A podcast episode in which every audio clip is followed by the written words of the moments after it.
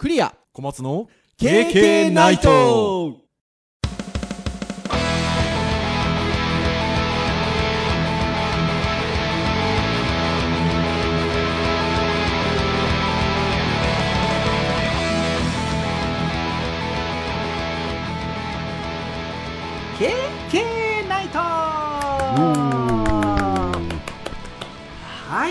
第417回の配信でございますお届けをいたしますのはクリアとはい、小松です。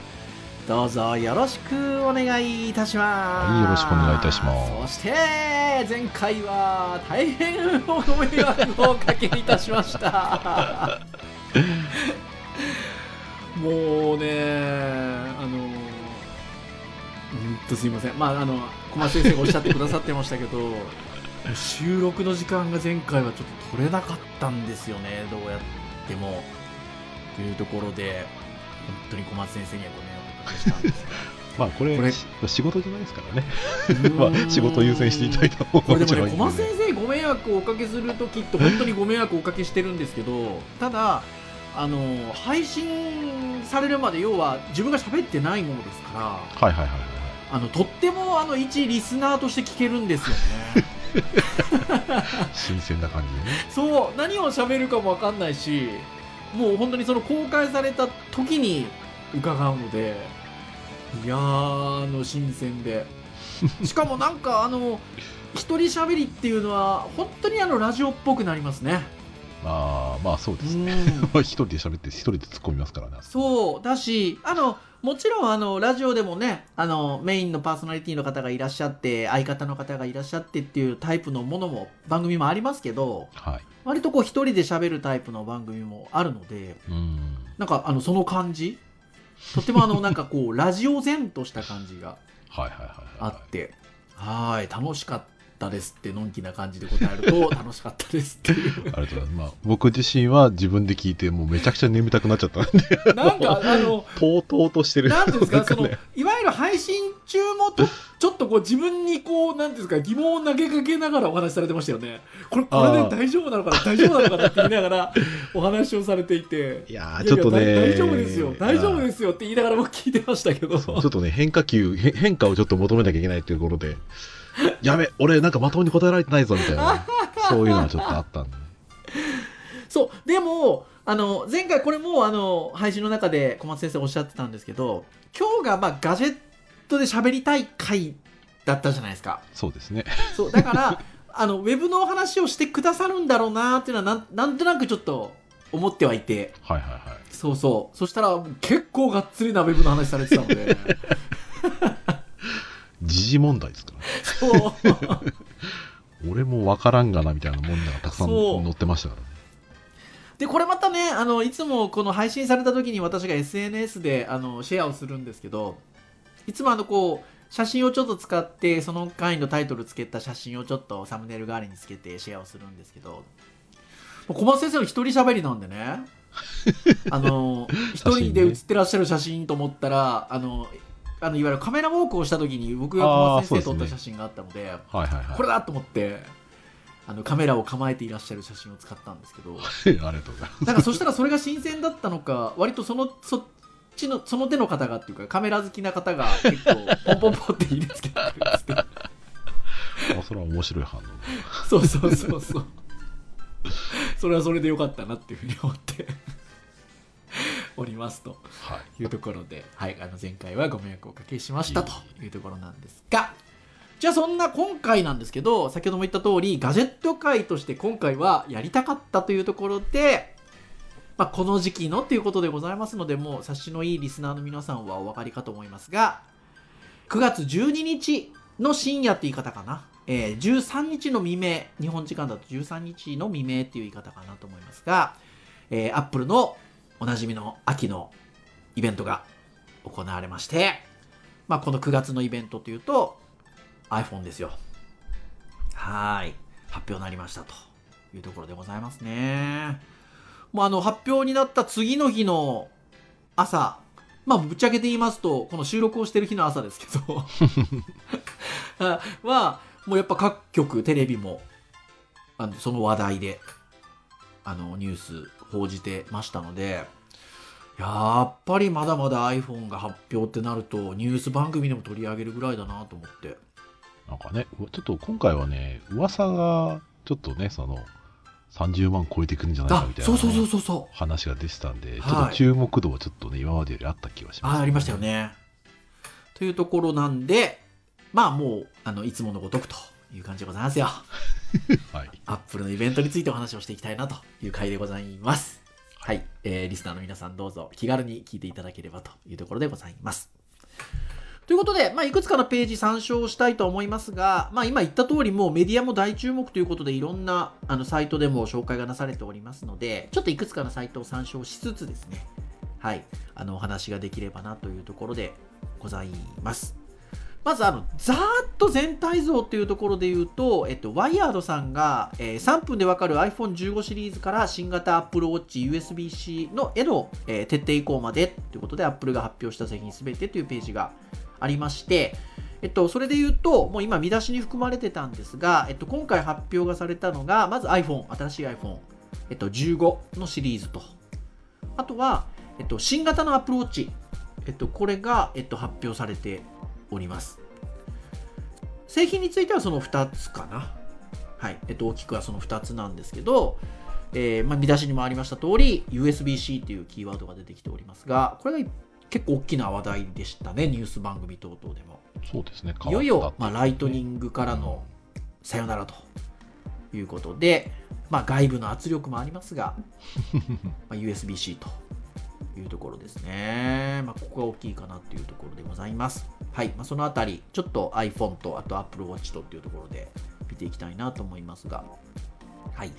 えー、C ネットジャパンさん、何が変わった？iPhone15 Pro ライトニング廃止で USB-C にチタン筐体 MAX は高額5倍望遠という見出しの記事がありまして、はい。えー、まあそのあたりからというところでございましょうが、えー、まあやっぱりまずはライトニング端子が廃止され USB Type-C が搭載ということですけど、これは喜んでる方多いですね。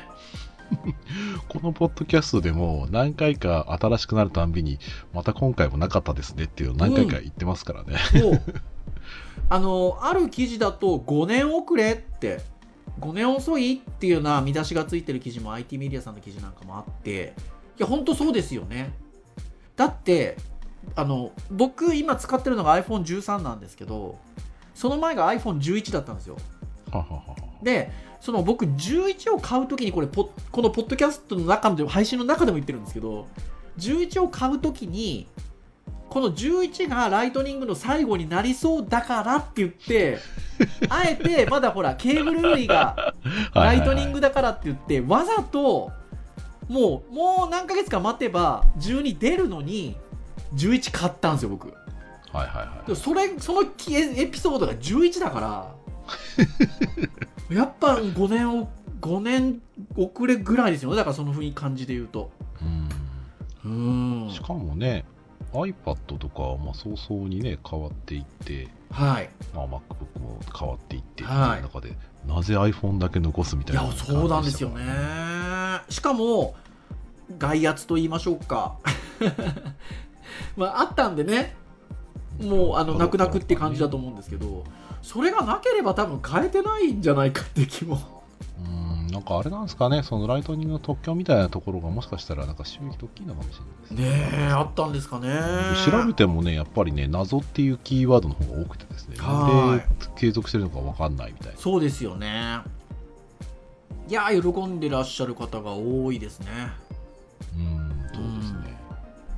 う僕はねあのそんなでもないんですよあ、そうなんですね。まあいや何がなれなったでいいんですけどあの変な話僕 iPad も iPad Pro は、えっと、だいぶ前の iPad Pro なのではいはいはい。ライトニングだしえっと、僕が最買う iPhone を奥さんだったり娘にこう渡してってるんですよはいはいはい。だそれで言うと奥さんとか娘が使ってる iPhone, iPhone って、まあ、今の僕の13もそうですけどライトニングなのではいはいはい。でこれが USB に僕だけがなったとてあのねまだ家庭にはライトニングがいるわけで。で周辺もケーブル周りもライトニングで揃えちゃってるので変な話ね。逆に1個の筐体だけ USB-C になってもそれはそれでそんなにまだ改善されないかなみたいな。まあ今のうちの状態に近いですよああそうかもしれないですね。うちはねあの夫婦うちの夫婦はコスパ重視で Android にしてるんだけどはい子供たちの使うのはやっぱり廉価版のやっぱりそのスマートフォンがはい。やっぱちょっと使えないものになっちゃっても困るからっていうところで、廉価版だったらまあ iPhone がいいかっていうのではい。SE をね与えてるので、はい子供らは2人とも iPhone なんそうだ。だからそれライトニングですもんね。そうなんですよ。だから俺の充電器使うって言ってもケーブルが違う無理ですもんね。そうそうだから自分のやつ使ってって感じでやったと思いますね、まあとはいえねどっかで変えないといけないっていうのはあるんでしょうからまあそのタイミングが今回だったってことかなと思いますがまあ、そんなに不便しないですけどねそうね。うん。まあでもでも多くのかやっぱね多くの他の情報端末だったり機器は USB ですからねまあなのでうん。使い勝手は良くなるな良くなるだろうなと思いますしやっぱ皆さん喜んでらっしゃるのも分かるなというところかなと思います。でちょうど今小松先生があの SE の話をしてくださったのでちょっと先にその軽く話をしとくとはい。はいはいあの iPhone13 mini が廃止になったみたいですね。ああそうですね今回だからあのちっちゃい画面がなくなったみたいですよまた。うーんこれ日本は結構需要あるんですよね。ああそうですね。そう。使人いますよね。うん。ある IT チャーズのねふーんさんなんかはねちっちゃいやつ好きで有名ですからね。また得てしてこれも K さんですけど。そう。っていうのもありますのではい。あのまあ15が出たことによって1414プラスあと iPhone13 が値下げということで13はまだいくんですね販売ね。ああまあまあまあそうですね。うん。ただし、えっと、13ミニが取り扱い終了ということで、えっと、いわゆる小さいタイプのものがっていう感じですか？うん。っていんうところでしょうかね。まあ、これ残すのになんか戦略あるのかもしれないですね。ねえ。中古品とかも高くなるっていうところもあるかもしれない。まあねあのーまだまだね1個前2個前ぐらいっていうのは全然現役でいけますからねあのーそのやっぱどうしても新型が高くなりすぎるところであのそれこそ安い版みたいな感じのイメージででしょなんでしょうね。だからこのサイクルができてるのでまあいっちゃいいかなって気はしますけどね。そうです。ねはい。てなところでございますが、じゃあ、まずは iPhone というところなんですが、えーまあ、USB-C になったっていうのがまず一つと、えー iPhone15 標準タイプのものが、えっと、5色展開ですかね。はい。っていう感じになっておりますと。あと、ProMax。まあ、いわゆる上位版っていうんでしょうかね。はいはいはい上位版が、えーっと、これ何色なんだ ?4 色 ?4 色展開ですね。まあ色というかサイドというかっていうはい感じですけど、そうですね。で、4色展開なんですけど、えっと、チタニウムになってんですよね。はははははチタン筐体。うんチタンになってるっていうところが、えっと、いわゆる上位モデルのちょっと優れてるところ。はい。で、今、あの取り上げてる C ネットジャパンについては、その上位モデルのところにちょっと注目をして記事が書いてあるので、えっと、チタニウムが採用されてるっていうところと、なの、チタニウムを採用してることによって、えっと、最軽量。今までの iPhone の中で最軽量っていう感じかな。軽いんですね最軽量とは書いてないかでもかなり軽軽軽くなってるっていうのは今日朝うん。ニュースでも言ってたんで、そこが大きいかなっていうところですかね。はい。あとはさらにベゼルを削減しているということで筐体サイズが減っていると。うん。いいですねそれはそれはい。っていうところですねあとは iPhone15 Pro シリーズではって書き方してるのでこれを標準はそうじゃないのかなっていうふうに思いますがえー3ナノプロセスで製造しているっていう新型チップ A17 プロを搭載と。うん、うん、こっちは M2 とかにならないですね。おおそうですね。確かにね。iPad はねそっち行ってるのに、えー16バイオニックと比べて最大4倍速いと。すごいな。まだす余地あるんだな。ですよね。かなり。うん、確かにでもス 3D 系のゲームとかめちゃめちゃ動きそうだな綺麗ねえっていう風になっていると。あとは、えっと、写真の機能が結構進化をしていて、えっとあとはまずはあれですよね。4800万画素でしたっけ？ああ結構そうですね。画素そう画素数が大幅に増えているっていうのとえーっとポートレートモードっていうのに切り替えなきゃいけなかったんですよ今まで。はい。写真のモードを。はい。通常の写真とあとはちょっと背景のぼかしなんかが強く出るポートレートモードっていうのを切り替えなきゃいけなかったんですけどなんかそれをひ切り替える必要がないみたいな感じで記事では書いてありますね。うーん暗所での撮影性能も最大2倍になっているということで。そしてさらにですよ。これちょっとね私あの昨日この収録をしてる前の日に教員室にいた時に院の先生とお話しする機会があったんですけどはい。発表前に。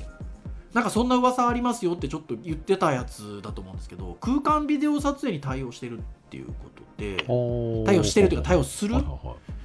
だからあのビジョンプロヘッドマウントディスプレイので再生できる空間ビデオ撮影にも2023年今年中に対応すると。おー。これなかなかですよね。どういう仕組みなんですかね。どういう仕組みなんですかね。まあ多分ライダーとかが乗ってるのでその奥行きの情報とかをかなり保持するんでしょうね。動画においてもビデオにおいても。で左右の目の視差を多分その空間として捉えやすくするんでしょうするんでしょうね。あのちょっとこのページには書いてなさそうなんですけど書いてんのかな？えっとね書いてなさそう。えっと今日朝ニュース見てたらあの写真の方もやっぱ言ってたんですけど撮った後にあのいわゆるピントを変えられるんですって。はいはいはいはいはいはいなんで手前にいる人と奥にいる人がいて撮るときは手前の人にピント当ててても後から奥の人にピント変えられるんですって。すごいですねだからやっぱなんかその辺のねビデオもそうですけどちょっと空間的な情報かなり保持するんでしょうね。うーん。データ食いそうだけど。そうですね。はーい。多分そのあたりがあるのかなっていう感じですね。あとはニュースでもこれ言ってたけどこれそうか Pro Max はってことなんだって今この記事見てて思ったんですけど光学の5倍ズームですよ。これすごいですねすごいですよね。うんだから 120mm 相当のレンズとなったって書いてあるからこれ 35mm 版換算の意味でしょ多分。まあそういうことになりますね。え。でその僕が見てたニュース番組でもそのぐーっと寄ってる感じのやつを紹介してたんですけどまあかなりなちょっと遠目のところからぐっと人によクローズしてたんで、まあ、120ミリぐらい確かにありそうだなっていう感じのそうですね。だって 24mm の広角から5倍のその120だから広角と標準と望遠と両方全部ある。いやそうですよ。ね小三元レンズ的なもう。え。し絞り値も結構 F, F 社軽いけどな、そんなことできるんだ。来てますね。こんなちっちゃいレンズでどこまでそれがいけるんだろうな。ねえ。なんか一応ねこの今参照している C ネットのページもちろんこれ発表でそういう絵があったんでしょうけどなんかねレンズ内のガラスを折りたたむ構造？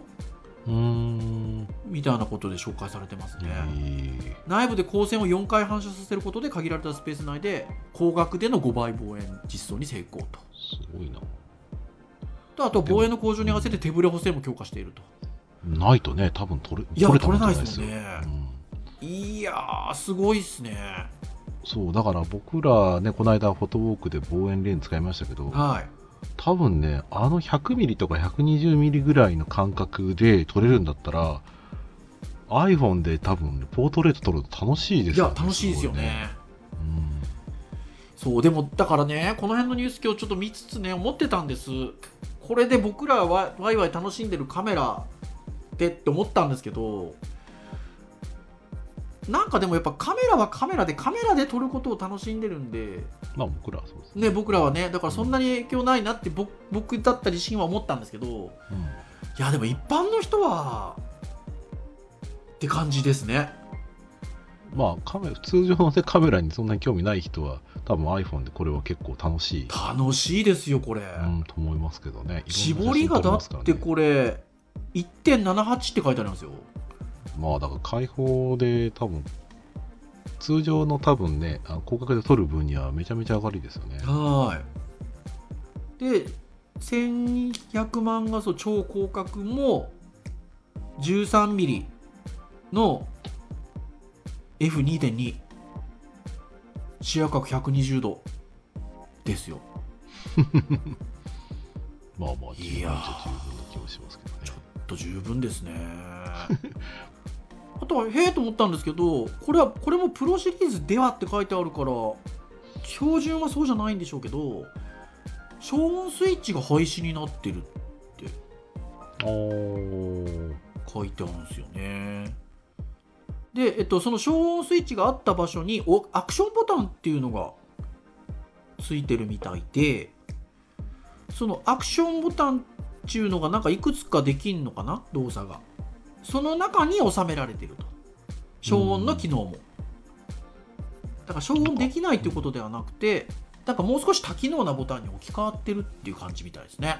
うん、なんか長押しで消音スイッチとして機能するっていうところとあとなんはかアクションが割り当てられるようなみたいですね。ですね、これはこれで面白いうん、なあってね、なんで今までやってなかったんだぐらいな感じで。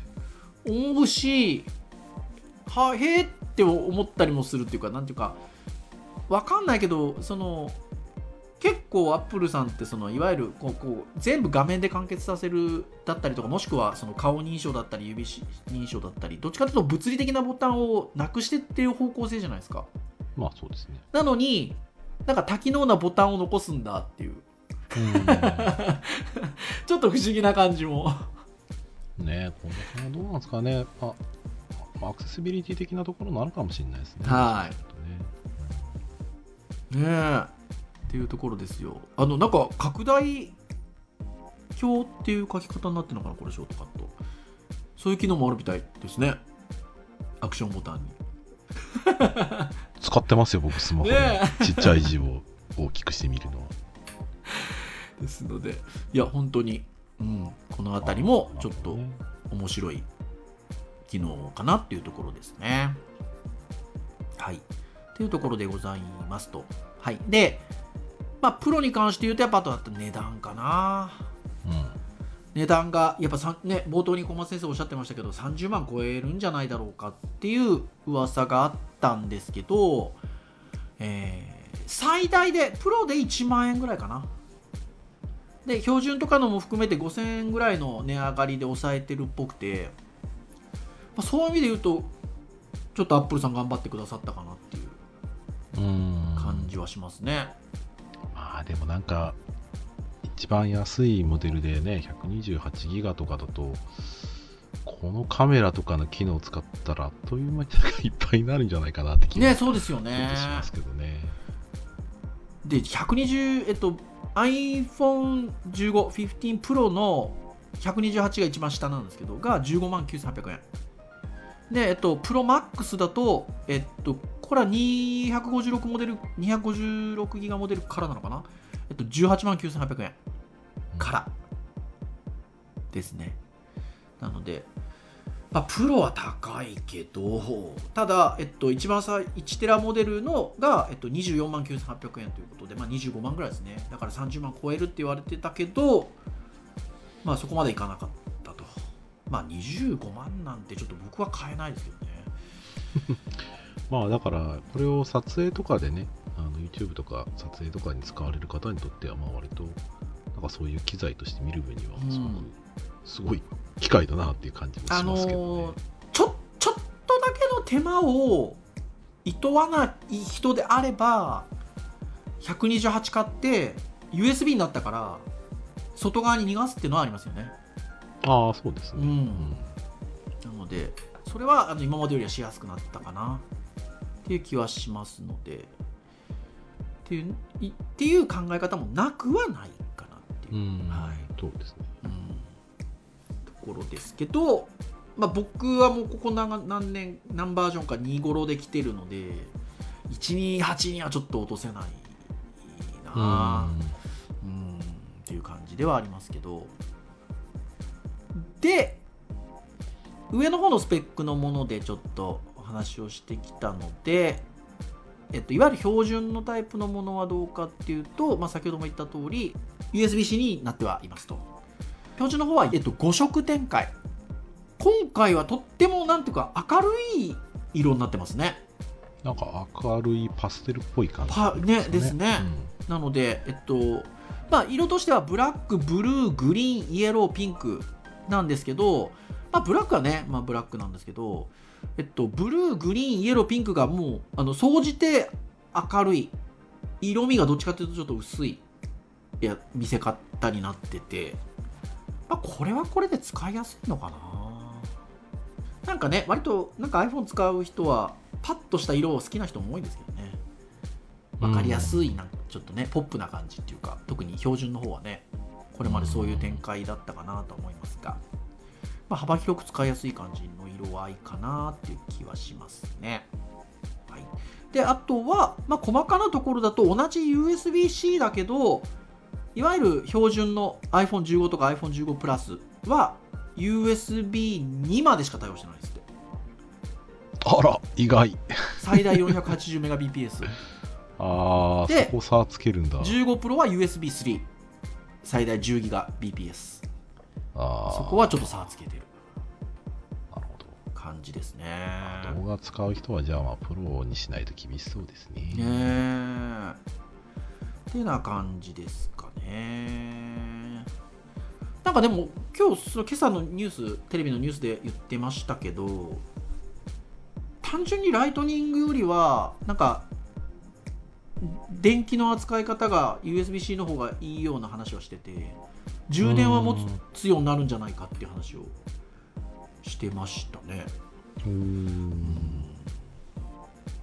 あ充電は持つじゃなくてあれですね。はや充電が早くなる、ああ、そういうことですか。っていう言い方をしてたのか、うん、っていう感じだったかな。っていうのはちらっと言ってましたね。でもこれでもあるんですね。ディスプレイポートでもあるんですね。出せるんだなじゃあもしかしたら出せるの？あ本当だ。しかもこれあれじゃないですか15の方じゃないですかしかも。いわゆる、っていうかんそうですね。ね。両方だ。あの上だけじゃないんだ。ディスプレイポートって書いてある。まあ、ちょっとどういう使い方するかあれですがはい。ねえ。いやでもそれこそねまあアップルさんはそれはあんまり考えてないんでしょうけどあまりにも値が上がってきてるよねって話はうちで奥さんとしてて。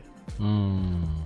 で奥さん的にはなんかそれだけのお金出すんだったらパソコン買いたいみたいな話をしてて。ごもっともですね。ね、でもパソコンを持ち運んでる感じだもんね性能的にっていうの話をしていく中で。でも大きい画面で使いたいんですって奥さん的には。うん。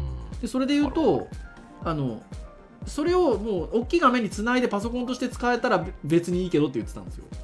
うん。で言うとねもう乗ってるチップも M2 だしなんならみたいな話あこれ iPhone は違いますけどね。あれですけど、なんかそっちの方向を持ってってパソコンとしても使えるようにしてくれれば その値段でも買うのになって気は確かにしなくはないですけど。うん。どうなんですアかね。ップルはでもやんないでしょうね。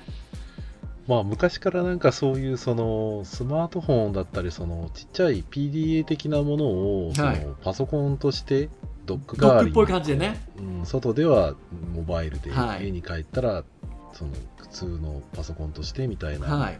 コンセプトのモデルはいくつかあったけど、なんかはあんま長続きしたイメージしないですよね。何なんですかね。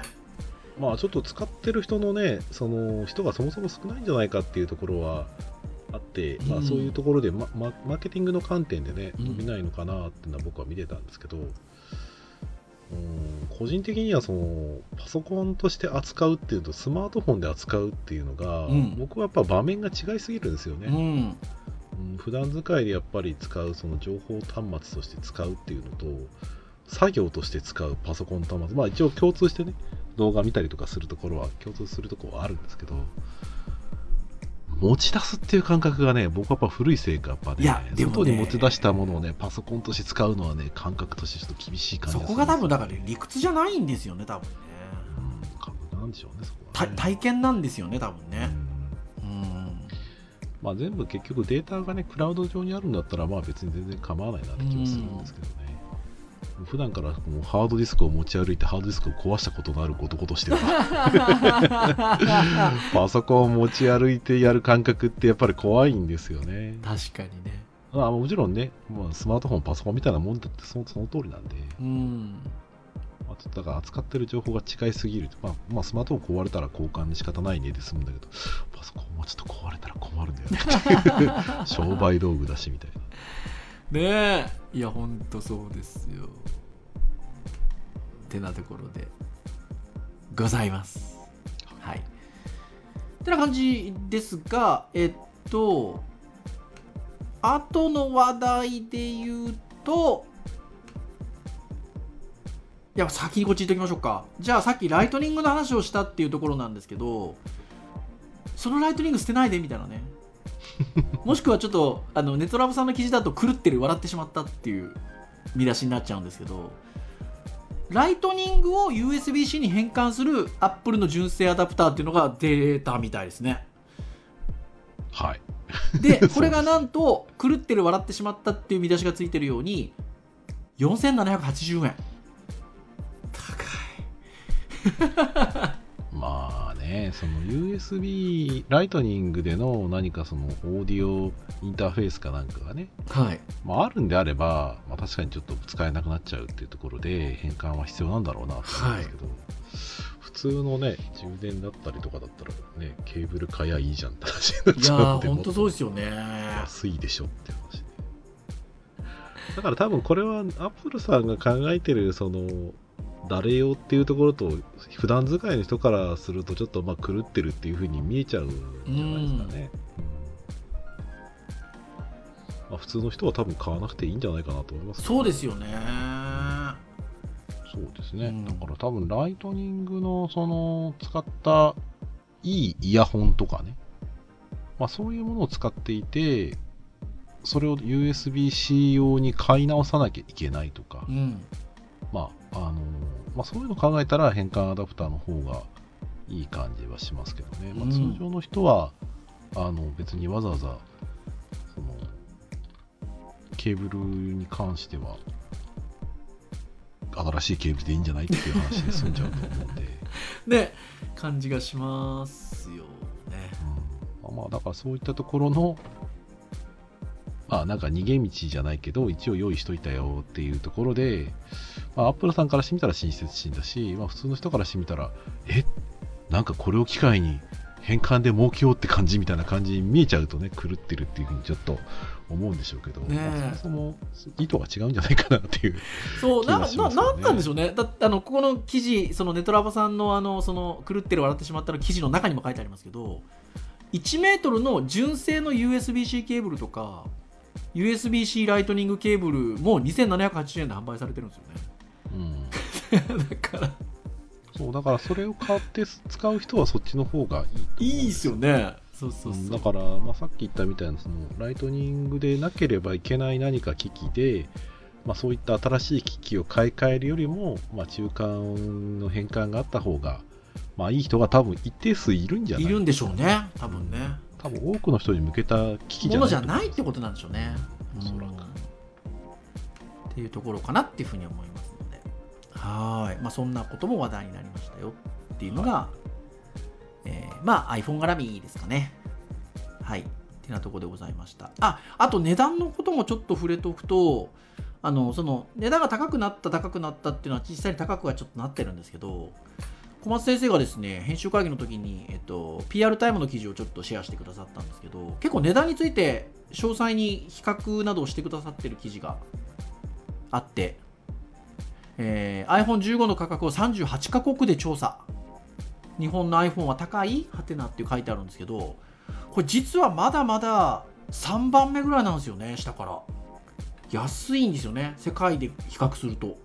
うーん。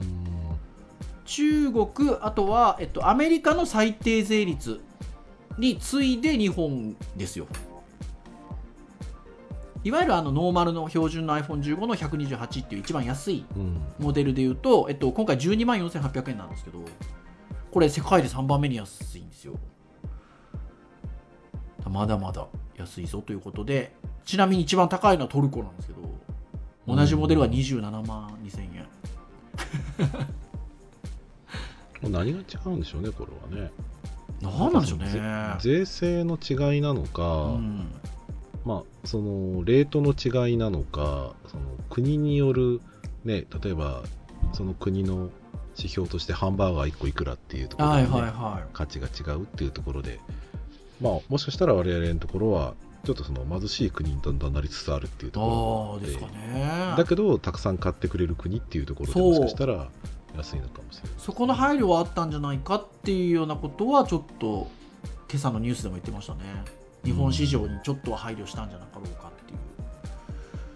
とこはちょっと言ってはおりましたが、はい。まあまあ多少値上げをしたっていう感じはあるもののまあそれでもまあまあ全体的な値段からしてみたら。うん、っていうところですし、まあ、30万超えるんじゃなかろうかっていう噂があったところで言うと、まあ、そこまではいかなかったというところではあるかなっていうところでしょうか。はい、で、まあ、さらっとですか、えーアプローチ。はいはいはい アプローチはね、いや、あのーこれはこれで、僕はとっても進化してるなと思うんですけど、はいこれまずあのータッチ操作じゃない操作が加わってきてるんですよね。これなかなかだなってちょっと思ってるんですけど。これでもあれですよね、あの前にその、まあ、大体いつもね、毎年2月とか3月とかに、今年はまあやってなかった気がするんですけど、はい。あの CS、えー、とセスか、まあ、セはい。スとかで、まあ、そういったそのジェスチャーによってね、あのスマートウォッチを動かすみたいなはい。話とかはね、ちょっと少しはあったりはあったんですけど、そう。まあだアップルのあれで言う、とえっとビジョンプロか。ビジョンプロがコントローラーないんですよね。あのほらカメラの下にあるセンサーでうん。この辺の動作を取って動かすっていう。コントローラーないっていうのを言ってましやってましたけど、まあ、か発想としてはそれに近いうんですよね。あのいわゆる親指と人差し指をダブルタップするジェスチャーで、えっと、画面のタップと同じ操作をとして認識するということでその親指と人差し指をつける動作で手首がやっぱり筋肉がキュッてなるのでこれを多分感じ取ってタップって変換するんですよねおそらくね。すごいですね、そのわずかな違いを。すごいですよね。まあだからあの片手が塞がってても動作ができるっていう。うん。ところと筋の違いは感じますうね。ん、っていうところとあとはなんか Siri がえっと今まではクラウドにデータを送って処理してたんですよね。それが端末側、デバイス側で操作あの処理できるようになったみたいなので、まあ、そこと合わせるとだいぶね、うん、あの物理的なこう操作っていうのからちょっと解放されてきてるかなっていうところでしょうか。まあ、ウェアラブルっていう感じで言うと結構ないい進化だと思うんですよね。うんんそうですね。っていうところですかね。まあ、あとは、えっと、明るくなってる、2倍の明るさになってるということで、はいまあ、バッテリー駆動時間は18時間ということで、ずーっとね、まあ、あの最初に比べたらだいぶ伸びてますけど、とはいえっていう感じですよね。うんただ、えっと、高性能モデルにあたる Apple Watch Ultra については、えーさらにディスプレイが、えっと、さっき2倍の明るさになったっていうのが、えっと、最大2000ニットが、えっと、2倍になったって言い方なんですけど、えっと、ウルトラに関しては3000ニットおーさらにさらに明るい。で、えっと、いわゆる標準のシリーズ9、えっと、Apple Watch、今回の新しい Apple Watch と比較しても、同じ機能を備えていながら、バッテリー駆動時間が、えー倍、36時間。えー低電力モードだと72時間。まあ、ただお高いんでしょうっていう感じだった。ウルトラ2は800ドル、約12万8000円。はいですね。まあ、いわゆる標準のシリーズ9が399ドルで、日本円だと5000 5万9800円からということで、これもね、昔に比べてだいぶ上がりましたけど、はい。もうあれですね。ちょっと昔の MacBook Air をこう左手につけてるような感じの、そうですよ。これがねでもねあの今回のイベントでうちのお子さんが何を一番喜んだかっていうとこの Apple Watch の進化が喜んでたんですけど。へー。ずっとね Apple Watch 欲しいなと思っててあのちょっとねあの100円貯金してるんですようちの奥さん。うん。そうそうだからこれはいいねっつってタップもちょっと省略されてるしって言って言ってましたね。はい。てなところでしょうか。はい。まああとは細々としたあの iCloud がちょっとパワーアップしてるとかっていう細々としたのはあったみたいなんですけど、はい。まあ、製品としてはまあね秋なんで基本的には iPhone のっていう感じだとは思うんっていうところでしたというところで。噂では iMac とかねあとは MacBook Air とかもちょっと出てたんですけど、そこはなかったですね。うんそうですねでもなんかあの何年か前のパターンで言うと10月11月みたいなねイベントがあのクリスマス商戦に向けてあったりするので海外のね。はい。そこかもしれないですね。まあ連続してもおかしくうないんですね、っていうところかなということで9月に関しては iPhone あとは Apple Watch 中心にということで、まあ、いわゆる iOS の方の周りですよね。の方で、の製品が発表されたというところでございました。あれですか？サイクル的にはえっ、と11は多分12の代替で買ってるから14が次で次は16ですか。そうなんです。僕だから 11がちょちょっと遅めに買ってその流れで13を14直前に買ったんですよ。はいはいはい。そうそうだからね次の次ぐらいなんですよね。つまあ、つ 次次ぐらいなんですよね。あの16のタイミングぐらいで15を買うぐらいな感じです多分。はいはいはい。あのその流れで言えば言えばですよ。言えばですけどまあだいぶねちょっと価格も上がってるんでね。そうなんです。まあタイミングでも全然 そその遜遜遜色ない全パワーを然持っないですね。た 感じではありますけど、うん。てなところですよ。はい。まああの最後の最後の締めでお話しするとまあ買わない僕も小松先生も買わないでしょうけど。はい。まあ特に何も気にせず誰かどれか買っていいよって言われたらなんかどれどれが一番魅力的でした？あーまあ僕は MAX はちょっとやっぱり大きさ的にやれたかなと思うんで、まあ、でもプロは色もシックでかっこいいしやっぱりなんつってもカメラ楽しそうだなって感じがするので。そうですね。うん、やっぱ5倍光学5倍のね24から120で遊べるのは結構楽しいだろうなって気がするので、なんかその自分のカメラを持って撮影に行くなんかサブ機としてこう気軽にあの記録写真と一緒になんか撮りたいないやおっしゃる通りですね、まあ、まさに。今日ちょっとこの収録してる日と前の日僕飛行機乗って移動したんですけどはい。あの久しぶりに iPhone で写真撮りましたよ。あの飛行機の中から外の。はいはいはい。そういう時はね手軽ですしね。とてもいいですね、はい。というところで僕も僕もえっとまあか今回は買わないですけど買うとしたらやっぱプロかなうん、うっていう感じんまあですかね、価格を気にしなければ、はい、価格を気にしなければ、はい、のあで言い忘れてましたが、えー、と全モデルでノッチがなくなっております。ああ、ははいい、はいはい。忘れておりました、何アイランドでしたっけ、えーダイナミックアイランド。ああ、はい。ですね。はい。まあだからまあそのちょあのスペースはねちょこっとあるんですけどあのキュッとこうねあの飛び出してる部分はなくなったと。いうことでございました。はいはい皆さんは何を買われるんでしょうか？はい。あの見せてくださいっていう経験でございました。はい。以上といたしましょうかね。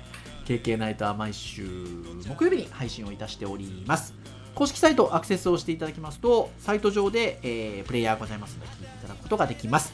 ただし、えーまあ、Spotify などの購読登録サービスで登録をしていただきますと配信されるや否やですね端末等々で気軽にお聞きいただけますのでぜひぜひですねえーご興味のあるものから聞いていただけますと KK 大変喜びますと。